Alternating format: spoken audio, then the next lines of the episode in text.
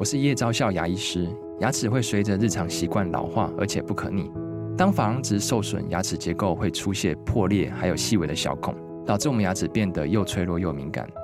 这边我真心推荐贝欧尼修复牙膏，内含 BioHAP 成分，搭配正确的刷牙习惯，经科学实证，可在两周有效让牙齿再矿化，修复受损珐琅质的细微小孔。相关资讯及购买通路，请参考资讯栏连结。本节目由生鲜食材科技出品，欢迎收听数位趋势酱子读，我是科技大叔李学文，我是跨领域专栏作家王维轩 Vivi。我们今天挑的一则专文是来自于 Money DJ 哈，它的标题叫做“全球十大半导体厂获利衰四年低”哦，那辉达是一家独胜啊，哇哦，是那下这样子的一个标题。可能接下来就会被说是垄断。意思，开头他说啊，因为智慧手机的市场需求不振嘛，车用的需求也触顶了哈，拖累了这台积电啊、三星电子等等全球十大半导体厂上季的这个获利啊，就是它的纯益大减哦，创四年来的新低哦。抓住人工智慧 AI 的商机的这个辉达 NVIDIA 一家独胜啊。情况是非常鲜明的。是日经新闻在二十四日的报道，全球半导体大厂的获利能力差距已经持续扩大了。在上一季，十大半导体厂的合计纯益大概是两百二十亿美元，较去年的同期已经大减百分之十七。就历年的同期来看呢，已经创了二零一九年以来的新低哦，陷入大幅衰退。主要呢是因为智慧型手机的需求不振，加上车用需求触顶，其中辉达因抓住 AI 需求一家独胜的情况鲜明。是，那全球十大半导体厂。六家上季获利陷入一个萎缩，两家陷入亏损，哈，获利呈现增长的仅仅只有威达跟超维 AMD 了，哈，这两家厂商皆是这个 AI 晶片的大厂，AI 晶片市场啊掌控约八成市占率的威达，上季哈，它纯益达到九十二亿美元，是去年同期的十三点六倍，哈，吓死人了。创历史的新高。那 AMD 纯益两亿美元，是去年同期的四点五倍。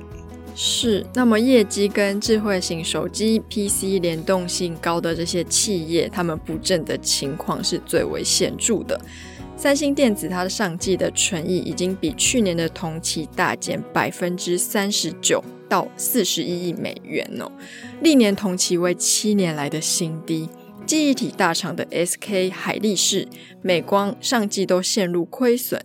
上季全球前三大的半导体厂，包括台积电、Intel 跟三星，合计的纯益较去年的同期大减百分之三十五，达到约一百一十一亿美元，衰退幅度呢是非常大的。是，最后他说，日经新闻列入统计的对象，包括我们的台积电，还有 NVIDIA、三星电子。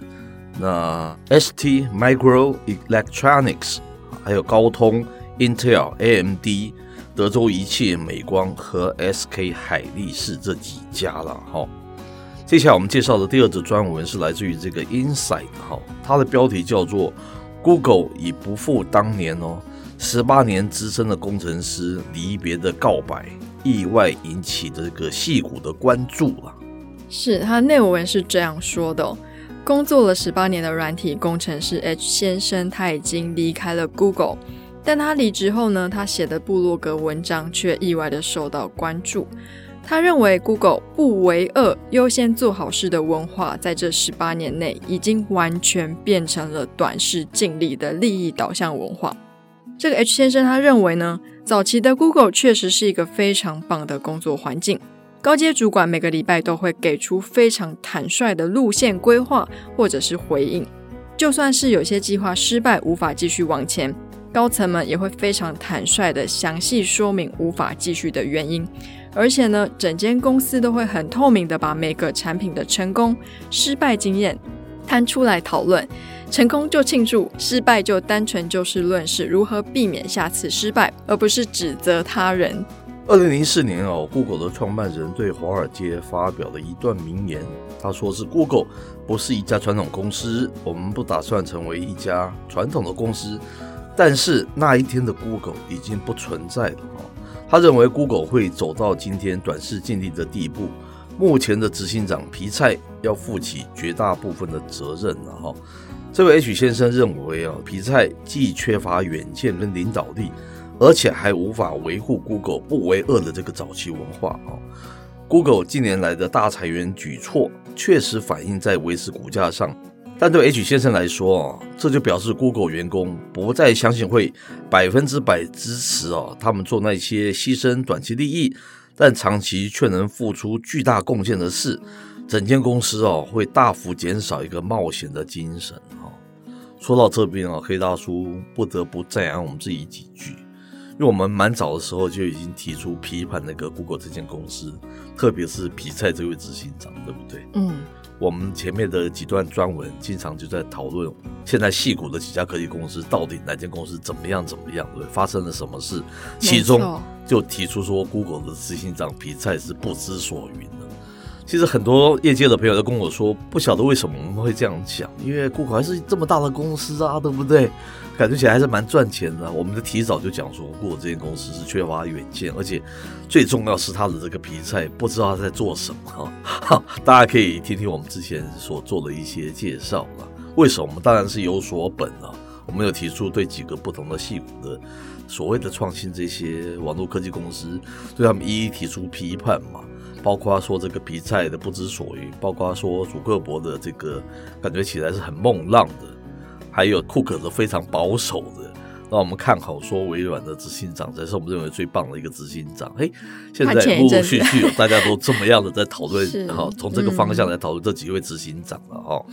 当然了，我们这样子批判当然是有我们自己一个路数跟套路跟原因嘛哈。那为什么把这个跟第一个新闻把它结合在一起？第一家新闻在讲什么？